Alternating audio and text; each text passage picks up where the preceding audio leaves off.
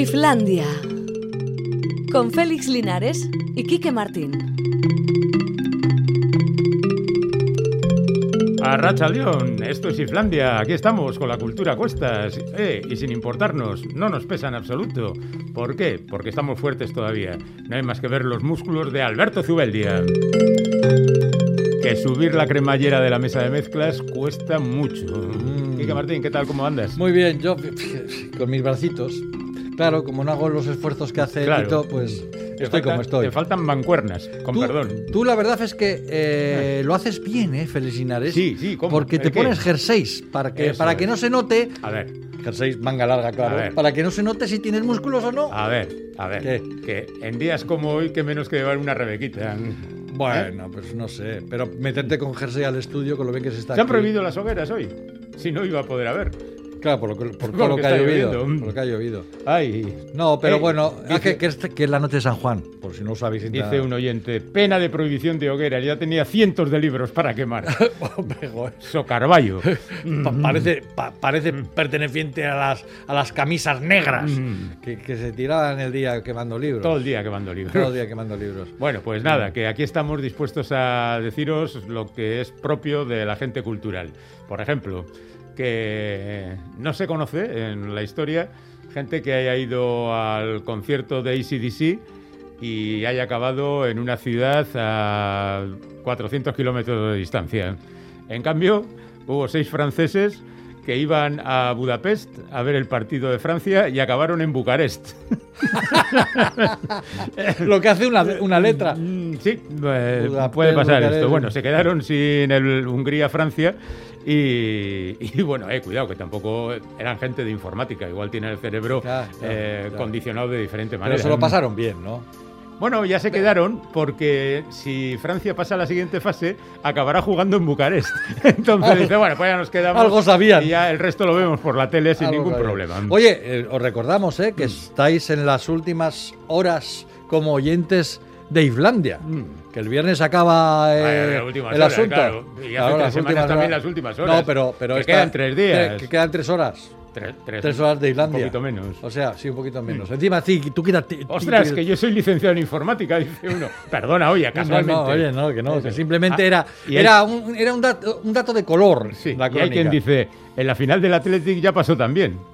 No algunos- en- en algún... en alguna de las finales. a- alguien se que equivocó. se fue a otro sitio. Eso es, muchos atletizales hicieron lo mismo en 2012. Ah, cuando. Pues no lo ah, sabía. sí, la final de la Europa League que se jugó en Bucarest. Ajá. Que se fueron a Budapest estos también. Eh, Vaya listos algunos. Bueno, no lo sé.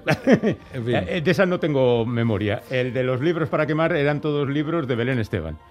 Ah, bueno, pues entonces se entiende, claro. Cuidado, ¿eh? Quemas un libro, quemas cualquier libro. Cuidado Bueno, con lo que dices. No sé qué decirte, pero en fin. Mm. Acuérdate de Carballo. Todos los libros que quemaba, pero, Pero ¿por tenía qué? un motivo, porque la habían defraudado. Y, no, y luego además así se calentaba en invierno. Mm. O sea, qué, qué- qué- qué lógica. Bueno, eso, que estamos en las últimas de las últimas en Islandia y os recordamos que tenemos abierto un concurso del pack de despedida de Islandia. Ujú. Vamos a regalar, el viernes sorteamos todo y a partir del lunes ya os empezarán a llegar los paquetes. Eh, packs con libros, Mm. música y CD. Eh, y, y cómics, perdón. O sea que, hombre, no está bien, ¿no? O sea, oye, nos estamos tirando el moco para terminar el, Mm. el programa, ¿eh? Sí.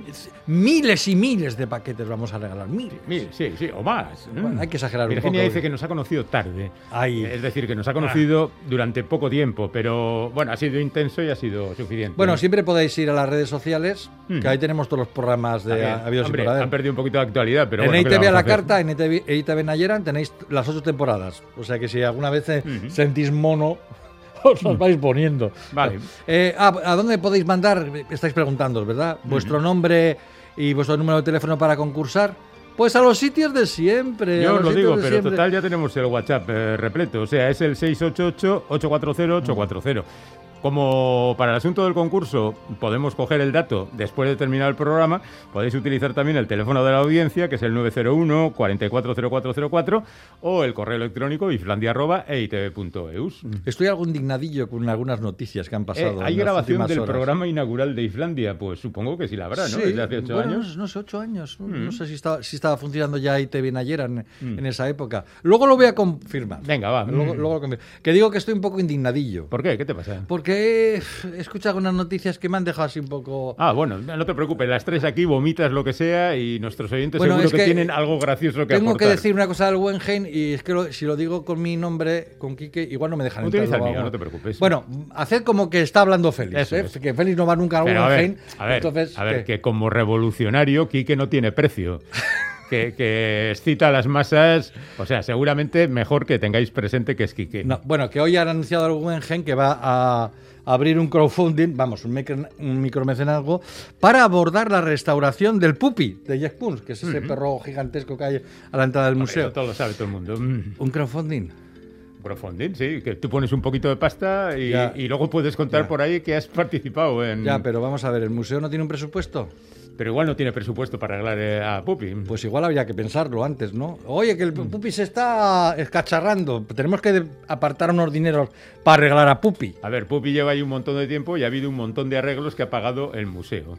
Pero de repente se le habrá ocurrido la genial idea de decir Pupi es de todos los bilbaínos, así que si no tenéis inconvenientes, soltad un poquito de pasta que vamos a hacerle un Pues no sé, yo, sinceramente no lo veo bien. Esto, Yo te digo una cosa, Si el ¿eh? museo tiene un presupuesto, pues que en el presupuesto entre lo de arreglar a Pupi. No sé. Bueno, a ver, ¿Qué? atento. ¿Qué? Eh, tú imagínate, eh, a pesar de que hay muchos bilbaínos con perro, hay gente que no tiene perro. Ah. Y entonces, si suelta unos durillos para Ah, el bueno, de Pupi, bueno, bueno. puede decir, Pues es una tengo cuestión- un perro que se llama Pupi. Si es una cuestión anímica para que la gente se sienta mejor por Sí. tener un perro, bueno, yo que tengo perro, entonces sí, le doy permiso al Wenheim para hacerlo así. Pero y a los que no les gustan los perros. Eso también, ¿Eh? en líneas generales, en líneas generales, señores del Guggenheim. Igual es una idea brillante, pero es una idea que no Ah. acaba de dejarnos satisfechos. Dice aquí, el pupi es el pupas, y si pongo pasta puedo sacar a pasear a pupi. Ya, le vas a sacar Eh. por, por Bilbao, por Donosti, fíjate, lo estrofa todo, Mm. con lo grande que es. Pupi es viejo, motosierra y fuera. La pasta para cultura. Oye, oye, que somos revolucionarios, pero que no nos estamos, no estamos pidiendo que se carguen allá al tú, pupi. tú lo has liado. Que, no, que no, que no. Eh. Bueno, eh, ¿hay más gente con el pupi? Eh, no. hay gente, había gente, lo que pasa es que la ha perdido, que decía, joder, el viejo cómo está, por ti. Ah, por- bueno, el viejo bueno, revolucionario. bueno. Ah, otra cosa, mira. Sí. Eh, hay un festival en Valencia ¿Sí? que se llama el Big Sound Festival de música. Y entonces eh, anunció, anunció un cartel para Ajá. este verano en el que estaba, iban a estar gente como Bad Bunny, Nicky Jam, Tangana, Lunay, Becky G, en fin. Entonces ha pasado una cosa que ha obligado a muchos de los que compraron las entradas a pedir que se las devuelvan. Ajá. Y la organización dice que no se las devuelve. ¿Por qué? No, no, ¿por qué? Primero tienes que preguntarme por qué quieren que les devuelvan las entradas. Hombre, porque si han suspendido. Es que no lo he dicho todavía, Ah, déjame que lo diga. vale, Vale. Ninguno de los que están en el cartel va a tocar. Ningún cabeza de cartel va a tocar. Encima, Hombre, hombre, hombre, va, lo- va- va la organización y dice, bueno, y vamos a celebrarlo el 8, 9 y 10 de, de julio, pero solo vamos a hacer el 8 y 10. Mm. O encima les mangan un día.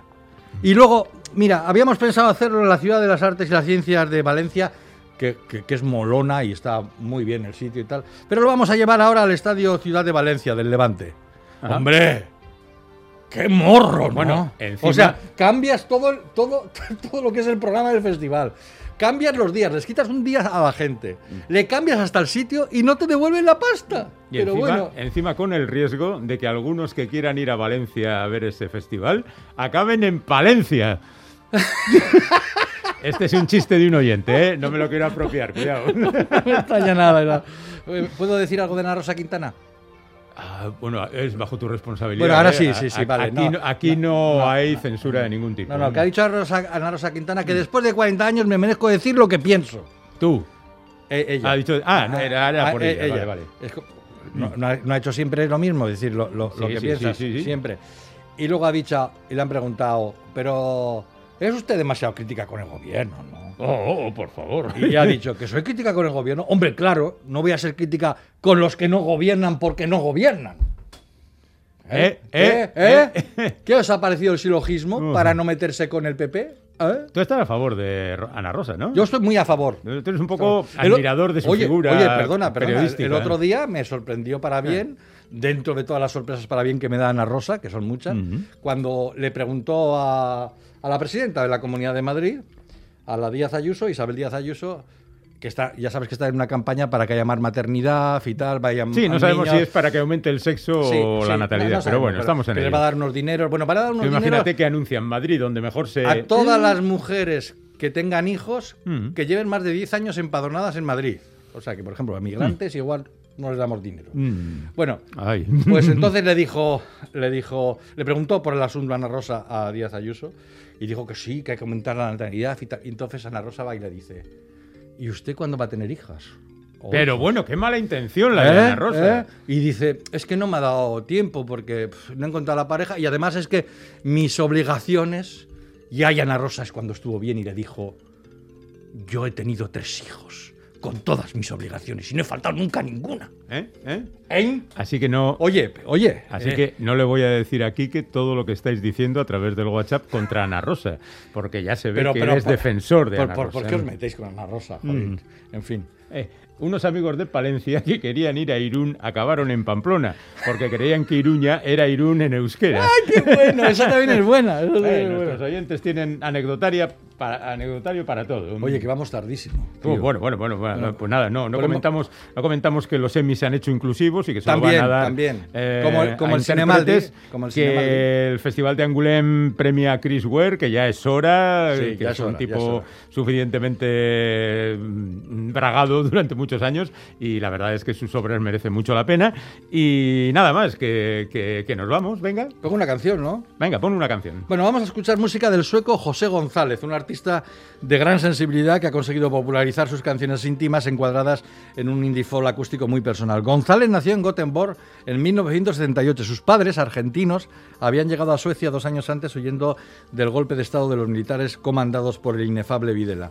La música de José González se ha hecho en los últimos años muy popular gracias a temas como Hear Beats, que es una versión de una canción de The Knife, y Stay Alive, que formó parte de la banda sonora de, la de una película olvidable de Ben Stiller, te acordarás, el remake de la vida privada de Walter Mitty. Uf, era mala el original con que la copia ni os cuento. Bueno, era horripilante. Bueno, José González acaba de publicar una nueva canción, se titula Head On y esperemos que sea el avance de su anhelado nuevo disco, pues no publica un álbum de estudio de- desde 2015, que ya son años. Ahí está, sonando.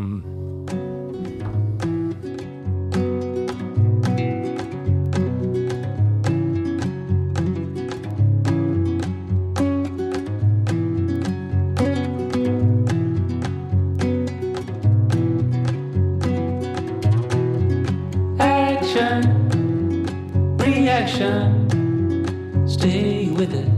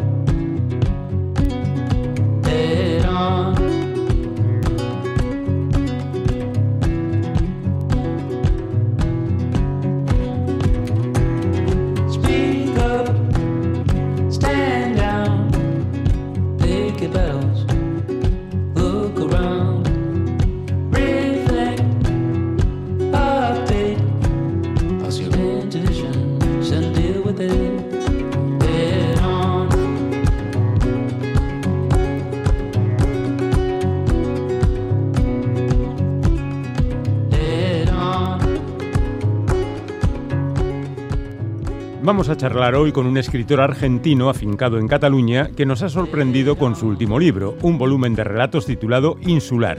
Se llama Franco Chiarabalotti y reside desde 2005 en Barcelona, donde estudió literatura comparada, aunque antes había vivido también en Italia, Inglaterra y Kenia. Por cierto, que hace más de una década que imparte clases de escritura en el Ateneu barcelonés.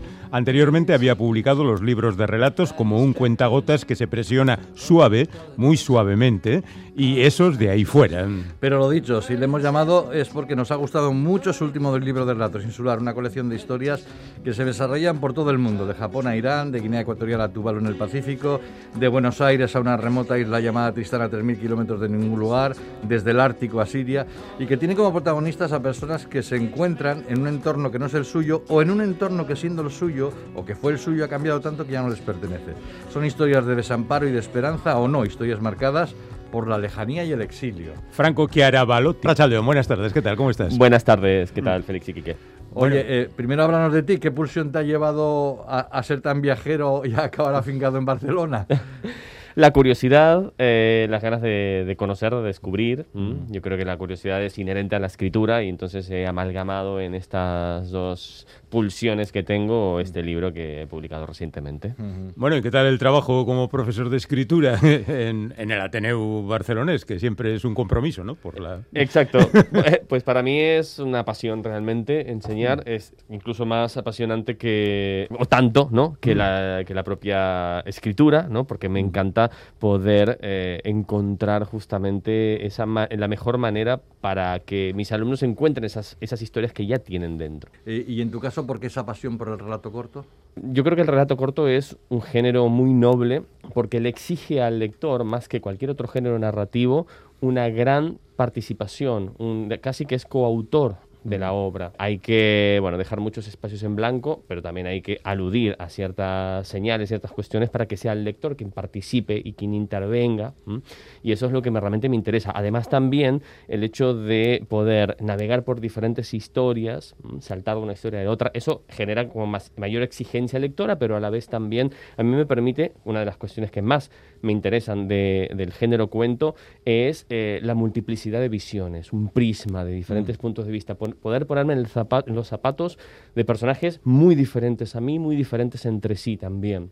La alteridad, que solía decir Harold Bloom, eh, para mí en el cuento se manifiesta de, de una manera excelsa, digamos. Bueno, y de eso, en navegar entre historias, pues te has ido encontrando unas cuantas islas que reflejas en este volumen que ya decimos se titula Insular y que, como decía Quique antes, habla de gente que ha viajado y de repente se encuentra en un sitio donde como mínimo es extraño y luego ya pasan otras cosas. No Exacto. sé si tiene que ver algo con tu experiencia personal, que es bastante viajera. Absolutamente. O sea, yo, bueno, nací en Argentina, llevo ya más de di- 16, 17 años en Barcelona, pero me he movido por diferentes sitios. He estado en, bueno, en Italia porque mi familia es italiana, eh, me he movido por Inglaterra, por Kenia, bueno, también he viajado mucho por Asia y, bueno, lo que he descubierto en, estes, en estos viajes, en, estos, eh, en estas geografías humanas y físicas tan diferentes, por un lado es, además de la multiplicidad de culturas, cuán parecidos somos a alguien que aparentemente es tan diferente a nosotros, ¿no?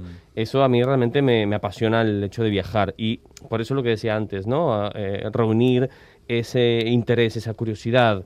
Eh, que, que supone el viaje con el cuento, yo creo que he encontrado la conjunción perfecta. ¿Y, y por qué viaja uno cuando no hace de turista? eh? ¿Es una forma de escapar, de huir, de intentar reencontrarse? Sí, bueno, los protagonistas de Insular eh, tienen diferentes motivaciones ¿m? que los empujan a trasladarse, a, a irse del lugar del cual pertenecen, ya sean por huida, porque les obligan a irse, porque eh, Por no- cuestiones, eh, cuestiones de exilio, persecución política. por exilio, ejemplo. persecución política, o bien en busca de un amor imposible, eh, huir de, bueno, de sus miserias en el lugar de origen.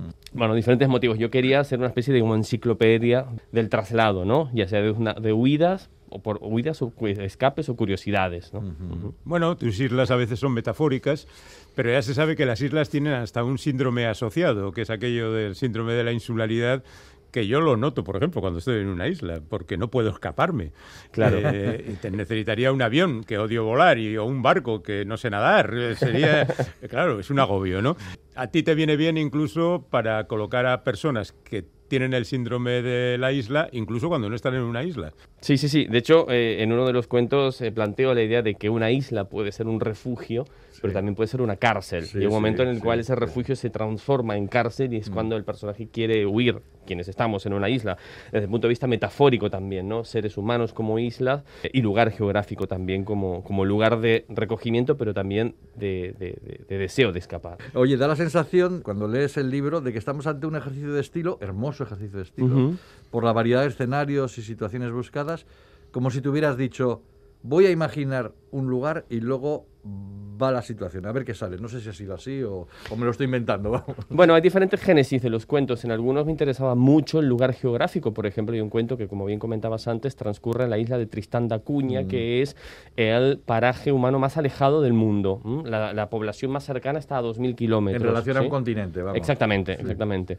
Y bueno, mm, todo surge a partir de una- un artículo periodístico que vi en un diario británico en el cual decían que bueno, estaban pidiendo profesores para esta escuela y durante dos años nadie había enviado ningún currículum. Yo dije, aquí tengo un cuento. Mm. Claro. Alguien responde a este anuncio. Y justamente es alguien que termina, que quiere huir de su agobiante Londres donde vive, ¿no? Bueno, en cualquier caso, eh, aquí tú planteas siempre, o casi siempre en los cuentos, la figura del viajero, el tío que llega a la isla, que normalmente es el protagonista, o sea, eh, para un lector medio, el bueno, y luego está el lugareño, que es el que le va a jorobar un poquito porque él ya está allí y no tiene por qué aguantar al de fuera, ¿no? Exactamente, lo que busco Mm. también es un choque de, bueno, de puntos de vista, de pareceres, de culturas y también me interesa eh, mostrar la- la- los prejuicios occidentales hacia el mundo oriental, lo que llamamos como Oriente, ¿sí? que está cargado de, eh, bueno, de mitos, de, de- de- de grandes prejuicios y bueno, en, en muchos casos varios de los cuentos transcurren en países asiáticos. Desde mi punto de vista, en ocasiones el, el occidental medio se traslada a los países del este con una mirada bastante peyorativa. Entonces es un aspecto que he querido reflejar, por pero eh, o sea, no, no solo hay que irse tan lejos como a, a Japón, por ejemplo, también en Bielorrusia, un uno de los cuentos Sí, transcurre en, Biel- sí, en Bielorrusia, sí. y el personaje eh, cuando llega allí y se comienza a relacionar con la gente, trata a la gente o observa esa realidad con bastante desdén, ¿no? con bastante hasta incluso desprecio. Hay un cuento que transcurre en Irán, en el cual el personaje quiere reencontrarse con ese amor tan lejano en, en un país tan particular y difícil como Irán, y en este caso el personaje busca romper esas cadenas, pero muchos otros cuentos no lo consiguen. ¿m? Esto no es ningún spoiler, ¿eh? Esto... No, no, no, no, no, no. Estamos situando las cosas. ¿eh? Perfecto. Hay otro cuento que hablas de la isla de Tuvalu, Sí. que es una de esas islas que presumiblemente y por efecto del calentamiento global acabará desapareciendo porque al subir el, el nivel del mar pues acabará mm, sepultándola o sumergiéndola para Sí. ser más exactos. Eh, aquí tienes otro elemento más, es que todo esto que veis ahora va a desaparecer, o sea que estamos un poco en el apocalipsis. Exacto, en este cuento de Tuvalu, que se llama King Tide, a mí lo que me interesaba explorar era la idea de, bueno, el inmigrante, siempre estamos atacados por esa nostalgia a veces imprevista, incluso después, yo sé, desde 20 años que estoy fuera de mi país, pero siempre hay esa, ese- esos ecos que acaban llegando nuevamente, ¿no? Pero siempre está esa, digamos, esa ancla, ese territorio físico que todavía existe. Yo nací en Argentina y sé que Argentina está allí. Entonces, yo pienso, si ese territorio desaparece, como ocurrirá en 50 años en la isla de Tuvalu, que está ya comprobado que 50 años ya se va a, a hundir, ¿cuál será ese anclaje la- de, de esos habitantes que Claro, tienen que huir de allí? claro, ¿Cuál claro. será ese símbolo al cual, el símbolo mental, espiritual, al cual regresar? Se- Será meramente, será etéreo, será meramente mental, espiritual, pero no físico. ¿m? Me interesa explorar eso y bueno, es lo que refleja en este cuento. Mm. Por cierto, que este cuento, el de Quintai y el de Estela Maris, que hemos comentado antes, que es el del inglés que va a la isla perdida para Estela hacer, Polaris, para, sí. para hacer Estela Polaris, exactamente, para hacer de, de profesor, nos recuerdan mucho a las narraciones de Conrad y Stevenson. Exacto. No sé si los has tenido de referencia. Absolutamente. Qué grande, qué- qué- bien que me, que me lo dices, ¿no? Porque, bueno, lo he trabajado justamente a partir de, bueno, a mí yo soy un gran lector de Joseph Conrad, me encanta, y también me gusta un poco explorar justamente esas aventuras o desventuras de los navegantes clásicos o de las, de, de- de las peripecias de viajar sé, en el sudeste asiático o, bueno, en el centro de África, ¿no? Y eh, quería recoger un poco ese tono de historias de Conrad o de Stevenson, ¿sí? Y eh, por eso también la referencia a mapas, a mapas antiguos. De hecho, el índice del libro es un mapa antiguo en el cual Sí, se van ubicando muy- todos muy los... bonita esa idea. Sí, sí, sí, ha quedado muy bien. Eh, y, y bueno, entonces yo, quer- yo quería hacer un- como una especie como de eh, conjunto temático eh, a partir del índice ya que, que se presenta con una ilustración. Mm, Bueno, eh, todos los cuentos son tuyos y no vamos a cometer la grosería de decirte cuál te gusta más, pero igual hay alguno más personal, como es en el que cuentas que alguien vuelve a Argentina, que podía ser tú después de mucho tiempo, y se encuentra con un antiguo amor que ahora ya le dice que sí que vale, que está preparado y que antes pues se comportó como un lerdo.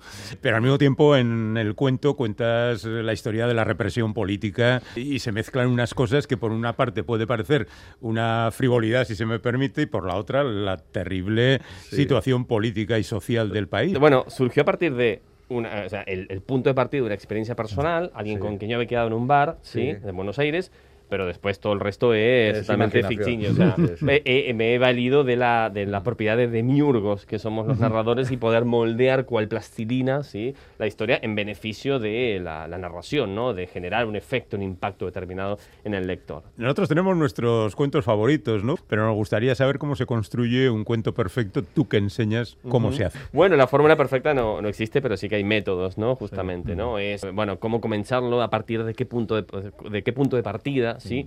Puede ser a partir de, de una idea, de un argumento ya montado. Bueno, cada maestro tiene su librito, como suele decirse, pero particularmente yo, como abordo la escritura de cuentos, es intentando saber a dónde quiero llegar, cuál es ese desenlace, pergeñando también el punto de partida, ¿m? sin saber mucho el nudo. Esto también era una estrategia que utilizaba Jorge Luis Borges. Él decía, Sí, tenía sí. un, un inicio y un final y el nudo ya surgiría, ¿no? Y es un poco también lo que yo lo que yo suelo hacer, ¿sí? Pero con la magia de que el final, en ocasiones me ocurre, el final que yo pensaba no tiene nada que ver con lo que al final acaba siendo. sí, ¿eh? Sí. Ahí es, y ahí está la magia justamente. Que uno va escribiendo, se deja llevar también. En el cuento tiene mucha importancia la atmósfera también, el tono, el tipo de palabras que se utilizan también. Bueno, yo este, tengo tendencia al uso de la primera persona, en la cual me intento sumergir en el punto de vista, en, la, en el registro verbal de los diversos personajes y eso también de alguna manera caracteriza. Le da una personalidad al personaje cómo hablas. Entonces, bueno, estoy escribiendo el planteamiento, el nudo y de repente el final que yo había pensado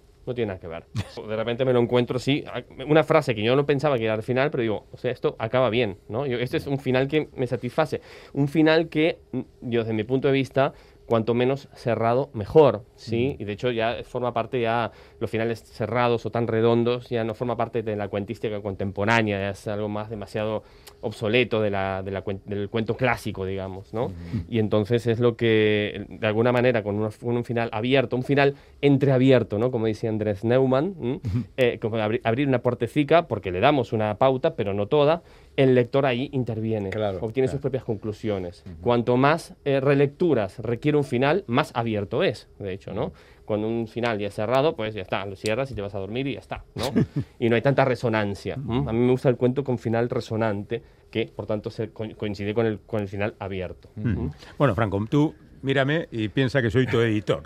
Ahora, ¿vale? Eh, y yo, yo si fuera tu editor te diría, vale, Franco, bien, el cuento está bien y teóricamente, de manera literaria, es más prestigioso, pero vende lo que yo te diga. Así que necesito una novela tuya, Franco. un- Una novela mía. Bueno, eh, sí, la verdad, lamentablemente el cuento eh, siempre es el, digamos, el hermano menor o el hermano es. tonto de la literatura. Cuando a veces yo creo que eh, un muy buen libro de cuentos es más difícil de escribir que una muy buena novela. Sin duda. ¿Mm? Sí, sí. Porque tienes que, bueno, son una novela es un único artefacto, largo pero un único artefacto, y un cuento son varios artefactos pequeños. En este caso, 10. Eh, Bueno, justamente ahora me- estoy a punto de abordar la escritura de una novela, porque, bueno, el Ayuntamiento de Barcelona me ha asignado me ha dado una beca, ¿sí? Y entonces estoy ahí en los albores de, de la escritura. Eh, Estoy a la expectativa, un poco nervioso, a ver cómo voy a abordar, porque yo, o sea, me, me- estoy habituado a la escritura de cuentos y la escritura de novela no tiene nada que ver. Es otra postura ante la historia, es otra manera de conocer a los personajes. Sí, tengo que hacer fichas de personajes. En un cuento no, en un cuento directamente yo más o menos tengo una idea somera, quiero escucharles, quiero saber cómo hablan, eh, cómo se relacionan con los personajes secundarios y ya está, más o menos sé qué tipo de personajes es mientras los voy escribiendo. En la novela, claro, yo creo que para mí trabajo de- debería ser una, una, una ficha de personaje muy eh, pormenorizada de cada uno de ellos, ¿sí? Bueno, ahora me voy a poner en tu lugar y le voy a decir al editor, acuérdate de Borges, de Chiver, de Carver, de Chekhov. El Exacto. cuento, el cuento. Los grandes maestros. Sí, sí, sí. sí. Franco Chiaravallotti y su libro de relatos insular publicado por Tres Hermanas. Eh, gracias, Franco, por estar con nosotros. Suerte. Muchas gracias a vosotros y muy feliz de estar aquí. Vale, hasta la siguiente, hasta la novela. Hasta la novela. La O novela que- volveré. O lo que salga. O lo que salga. Hasta luego.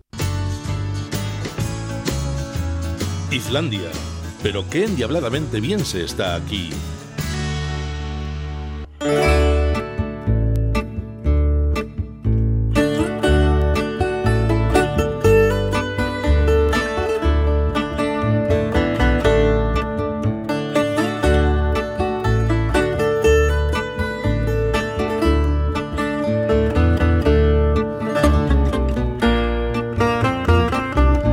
Bueno, pues ha llegado el momento de abrir nuestra última tertulia de humanidades que ha estado llegando cada 15 días a Islandia gracias a la colaboración de Eusko y Cascuncha. Y ha llegado siempre con la voz cálida, precisa y amable de Juan Aguirre, que por azares del destino, una lumbalgia tremebunda, no se va a poder despedir en antena de todos nosotros. ¡Oh, destino cruel! Pero como Juan es un tipo estupendo, pues ha dejado hechos los deberes y hoy quiere que hablemos de la tecnología que está cambiando a pasos agigantados nuestra manera de comunicarnos y de informarnos. Y es que con la extensión de dispositivos digitales y móviles, todos nos hemos convertido en consumidores a la vez que en productores y en difusores de contenidos informativos. Conforme a esta realidad van surgiendo nuevas estrategias narrativas que se aprovechan de las posibilidades que ofrece la gran diversidad de medios a nuestro alcance. Esta es la raíz del periodismo transmedia sobre el que hoy hablaremos. ¿Y con quién vamos a hacerlo? Pues lo vamos a hacer con Ana Serrano Tellería, licenciada y doctora en periodismo y comunicación por la Universidad del País Vasco, materias que ahora imparte en la Universidad de Castilla-La Mancha. Ha sido profesora invitada en distintos campus europeos y ha participado en proyectos internacionales de investigación. En paralelo con su carrera académica, cultiva la creación artística en el mundo del teatro y también de la interpretación musical. En el último número de los cuadernos de medios de comunicación, Ana Serrano, junto con Luis Mauricio Calvo Rubio, firman un artículo en torno al tema sobre el que queremos conversar hoy con ella, el periodismo transmedia. Pues ya la saludamos, Ana. Hola, Arrachaldeón.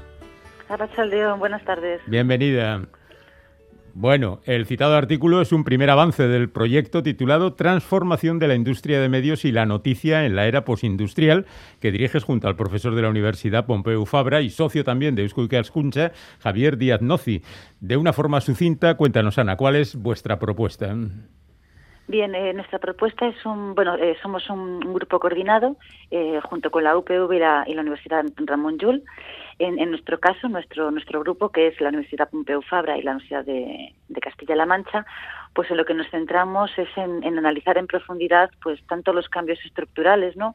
Como pueden ser los modelos de negocio, los derechos de autor, mm. bien importantes en estos tiempos, mm. las rutinas periodísticas, ¿no? Cómo cambian nuestras rutinas como profesionales, etcétera, así como otros, pues más cualitativos, digamos, ¿no? Que tienen o estéticos, que tienen que ver también con el diseño de interfaces, los contenidos, bueno, cómo aprovechar todas las potencialidades de, de, la tecnología, que todo esto, bueno, pues congloba una serie de profundos e importantes retos, ¿no? Para, para los medios y cambios a los que nos tenemos que, que adaptar.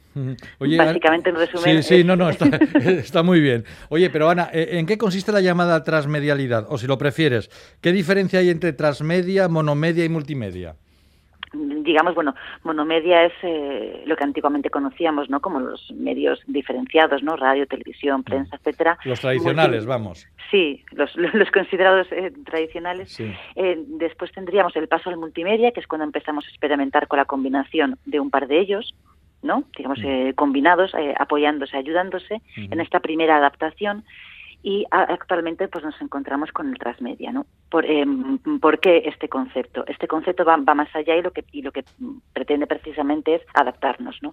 Porque dada esta abundancia de aplicaciones y plataformas, ¿no? Que todos los medios cuentan, eh, el reto es consiste en escoger el mejor medio, el mejor diseño, el mejor lenguaje, el mejor formato uh -huh. para transmitir nuestra historia. Hay que recordar que el buen periodismo siempre debe ser eso, ¿no? Buen periodismo independientemente de la tecnología. Y es aquí donde, donde está el reto, porque podemos escoger entre varios, ¿no?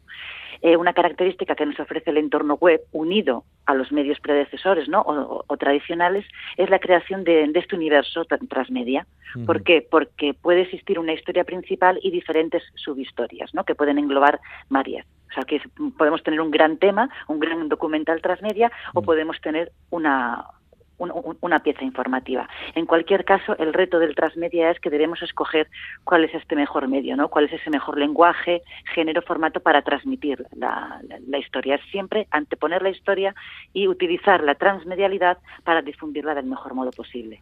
Estamos hablando de un formato abierto cuya aplicación pues depende de los medios que tenemos a nuestra disposición, ¿no? Vamos, que no hay una única forma de producir transmediáticamente, sino que las posibilidades son enormes y eso quizá complica las cosas. Eh, efectivamente, ese es el gran, el, es el gran mm, potencial creativo, ¿no? Porque mm, disponemos de todo, del papel, de la radio, de la tele, de los videojuegos, de las redes sociales, para transmitir eh, eh, esa historia. Y ahí es donde este artículo hace hincapié en la lógica transmedia, ¿no? Que consiste en esta habilidad de hacer un uso crítico de la tecnología, donde reflexionamos sobre el mejor modo de contar una historia o varias en este universo transmedia, ¿no? Que hemos comentado y por tanto esa estrategia transmedia puede ser planeada previamente o surgir espontáneamente, ¿no? A raíz de las necesidades comunicativas que vamos detectando en cada momento, como por ejemplo un hashtag, ¿no? Ajá. Para, para hacer uso mm, con- concreto. Eh, eh, hay un aspecto en todo esto muy importante que es el aspecto colaborativo. Ana, ayúdanos a entender por qué los usuarios somos pieza primordial aquí. Bien, en, en la creación de lo que llamamos este universo transmedia, la comunidad, los fans, son fundamentales, ¿no? es una, una pieza mm, básica. Y además, en el caso del periodismo, se une a la necesidad actual de recuperar de la profesión, ¿no? como puede ser pues, la credibilidad, la transparencia, que, que la comunidad vuelva a creer en nosotros, vuelva a creer en el valor del periodismo. Y en Vaya, parece que hemos tenido problemas con... Eh, Ana, eh, algo ha pasado que en un momento se ha interrumpido la comunicación y has empezado a sonar mal. A ver qué tal suenas, háblanos. A ver, hola. Sí, A- a- ahora un poco mejor, un poco mejor. Pero- pero te oímos pero- como más pero- lejos pero que antes. A ver, A ver, ahora. ahora, ahora, ahora, mejor, ahora, otra ahora. vez. Bien, vale, vale. Perdona, pero sí- sigue donde te hemos interrumpido. Bien, pues eh, vale, creo que, bueno, eh, en, en- así referencia al, al universo transmedia, creo Es- que sí. eso, Bueno, pues, y, y a, y a la importancia de la colaboración y de los fans. Eso es. Bien, pues en, en- en este universo transmedia, ¿no? Que es eh, todo lo que podemos eh, utilizar para transmitir una historia, la, la comunidad es, es fundamental, ¿no? En, el Mm. caso de, de- de la ficción se llamarían los fans. En el Sí. caso de- del periodismo, pues hacemos más hincapié a este prosumidor o consumidor que nos Mm. apoya porque cree en nosotros. Y aquí es donde se unen estos, ¿no? Lo, que- lo que comentamos, esos valores fundamentales del periodismo que hay que recuperar para poner, ¿no? Para- eh, a más, más ahora con el caso de la desinformación y de toda la Mm. abundancia que hay, pues hay que mm, recuperar, ¿no? Que, que esa audiencia confíe en nosotros como medio especializado y que además ellos también pueden formar parte. Un, un caso muy interesante que me gusta hacer referencia eh, sobre periodismo mm, transmedia que ha surgido a raíz de una demanda de la comunidad, o sea que no ha sido previamente planeado, es el caso de los papeles de Panamá, que empezó como una investigación, Ah, sí. pero después Claro, pero luego esto no, no se pensó como un proyecto transmedia, se, se pensó como un proyecto de investigación, de co- colaborativo, ¿no? Pues para analizar una situación a nivel mundial. ¿Qué es lo que sucedió? Que luego la audiencia, o sea, nuestros lectores, la, la gente que está interesada en nuestro contenido, empezó a demandar que, que querían saber, pues, cómo se había hecho esto, ¿no? Y ahí, bueno, pues a mí me gusta ponerlo como un ejemplo de un periodismo transmedia que ha surgido porque la comunidad es la que la que demanda, ¿no? O sea, la comunidad que quiere saber más de nuestra profesión, no solamente para, para poder colaborar como prosumidor, sino también pues para poder valorar mejor, ¿no? Es- Ujú. o, o el caso de las iniciativas de crowdsourcing o de estos pequeños modelos de negocio que surgen o investigaciones como las que haya podido hacer eh, La Marea o Pícara o otro tipo Sí, de, sí, sí. eh, de, de- de iniciativas que surgen. Necesitamos para hacer esta investigación tanto dinero, nos apoyáis, creéis en nosotros, ¿no? Y entonces, entonces, esto también es periodismo transmedia, a- aparte de los ya conocidos como documentales transmedia, que ya son a lo mejor proyectos de un año, de dos años, de, tres años, que son proyectos más elaborados, ¿no? Bueno, como aquí lo que más nos interesa es la comunicación periodística, ¿qué crees Sí. tú que puede aportar esta filosofía de trabajo al periodismo ahora en el siglo XXI? ¿Cuál sería la mayor aportación? Bien, mira, eh, para, mm, para que tengáis un, un ejemplo también más cercano vuestro, sería el caso de la Corrica Transvideac. Este es un proyecto Ah, sí, transmedia de, sí. de ITV Sí. y de, bueno, eso lo digo así rápidamente porque como os he citado otros ejemplos como más lejanos para que tuvierais alguno más cercano, ¿no? Este es un ejemplo de, de, de proyecto transmedia. Y en el caso del periodismo, retomando con lo que puede aportar y también con un ejemplo de este transmedia sobre la marcha, es el caso de, de con el hashtag, del hashtag Getaparking, eh, la sección de Verne del, del país empezó a agrupar todas las aportaciones de la comunidad para denunciar las malas prácticas de aparcamiento en un barrio. ¿no? Tenemos como dos ejemplos muy diferentes. En base a mi experiencia, pues el periodismo, tra- el, el concepto del transmedia o la práctica transmedia, la lógica, puede aportar mucho, ¿no? Porque como comentábamos anteriormente, eh, se aunan los valores de lo que es el transmedia, ¿no? La, la- la comunidad, la autenticidad, la- la cercanía, lo hiperlocal que va a lo internacional, en fin, una serie de valores transmedia que confluyen con los valores fundamentales del periodismo que tenemos que recuperar, ¿no? Como son eso, la autenticidad, la credibilidad, esa transparencia con nuestra comunidad para que crea y para que nos apoye y sobre todo también el, el, el uso crítico de la tecnología, ¿no? No nos tenemos que dejar llevar por el clickbait o por, o por una serie de fuegos de, de artificio que ya está más que demostrado que no va a- que no van a ser sus suscriptores de calidad que van a que van a pagar, ¿no? O sea, hay que hacer un uso crítico de la tecnología para sacar el mejor provecho y no meternos en esta marea que nos perdamos, ¿no? Entre la calidad y lo que realmente importa, ¿no? Sí, Y- a- ahora que hablar del uso crítico, eh, en el periodismo transmedia también hay limitaciones y si hay, ¿cuáles son? Bien, le- la limitación sería eh, que es fácil que nos dejemos arrastrar por esta inmediatez. ¿No? Como tenemos tanta te- tecnología, esa es la mayor eh, delimitación que en, en relación a este uso crítico, Claro. lo que tenemos que, que- que saber combinar bien es no no por el concepto de transmedia, porque es, es, eh, infinito, es muy creativo y tiene todo el potencial. Es el, el uso que hacemos de, de la tecnología, no no dejarnos arrastrar eh, por la inmediatez y saber combinar en este uso crítico ambos ritmos, ¿no? Lo que es necesario que sea veloz a través de Twitter, por ejemplo, y lo que es necesario mm, eh, trabajar en profundidad, pues el, periodismo de calidad del que estábamos hablando y, y, aprovecharlo, porque puede haber que, haya un contenido que sea mejor darlo en papel, otro con un podcast, otro con, con una entrevista más audiovisual. Ese es el, el- el reto. El Bueno. reto es saber escoger bien. Ya, el asunto está en que cada vez las posibilidades son más amplias, así que vamos a tener que darle muchas vueltas al tema, pensarlo bien y tratar de sacar lo mejor de cada una de las alternativas.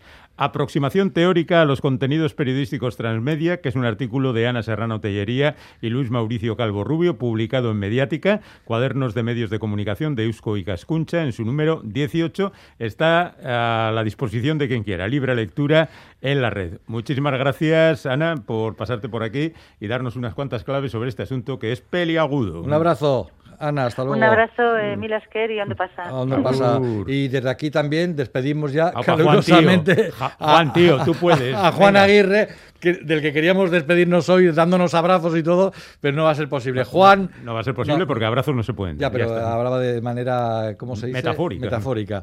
Juan Aguirre, muchas gracias por todo el trabajo que has hecho, a ti y a Eusko y Cascuncha, que nos habéis aportado mucho durante todos estos años. Venga. Nos, nos vemos. Agur. Agur.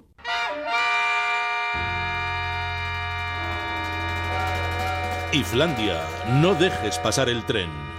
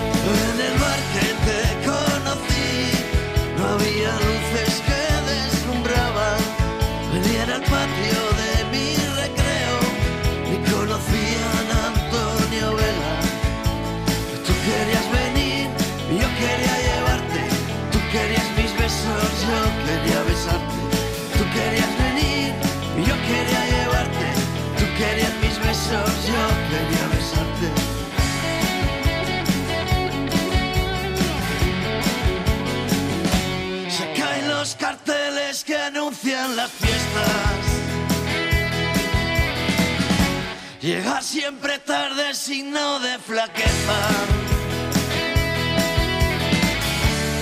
Ya no me paro ni a recoger los sentimientos que voy perdiendo. Ya no me paro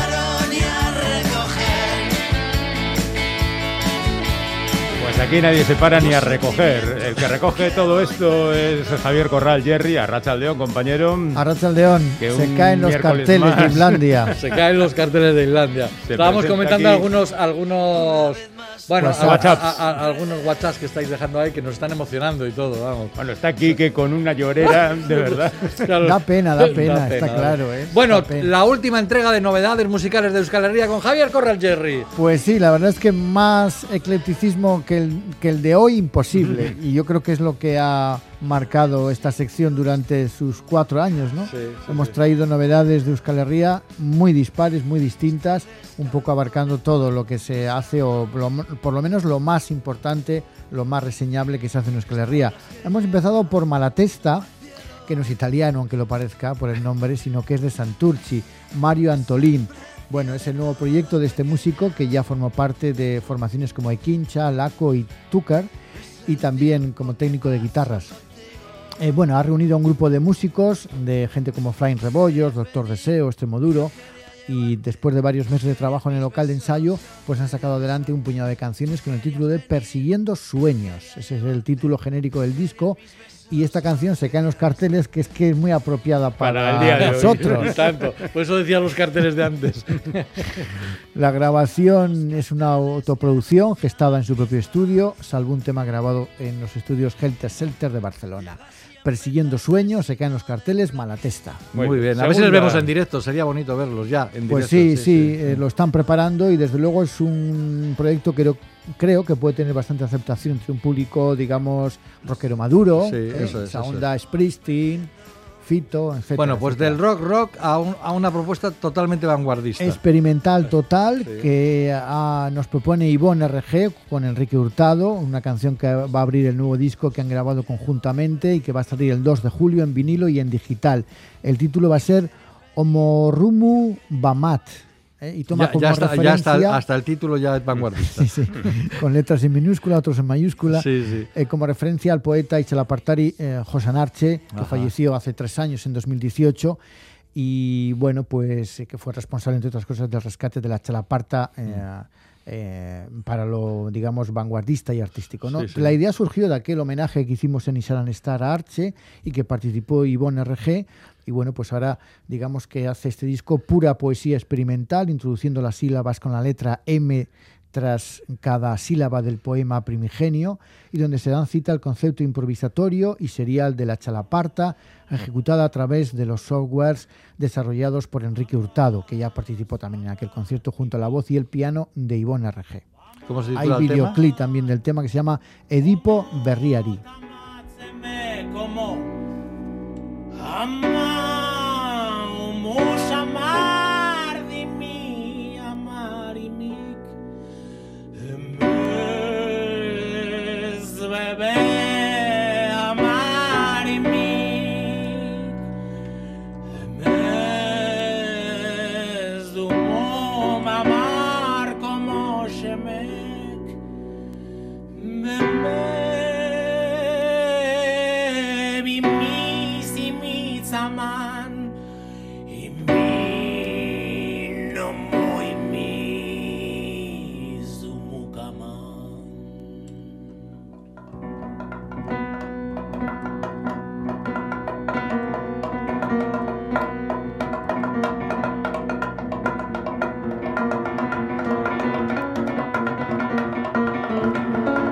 Bueno, pues ya veis más o menos por dónde se mueve esta buena gente. Tenemos, no obstante, un tercer disco que Bueno, es... ya hemos dicho que van a ser las tres propuestas muy diferentes, ecléctico total, digamos, la reunión de las tres, Malatesta y Bona RG con Enrique Hurtado y eh, lo que con lo que nos despedimos es Iseo and the Sound. ¿Cómo nos gustan estos navarros? Nos lo un pasamos dúo genial de, con de ellos. Pamplona, Sí. este dúo que bueno, pues adelanta lo que va a ser su tercer álbum, Arigato, es la canción, así en, en, En japonés. en japonés, Mm. porque claro, es que en este tema lo que hacen I- Iseo and the Sound es interpretar la canción en siete idiomas.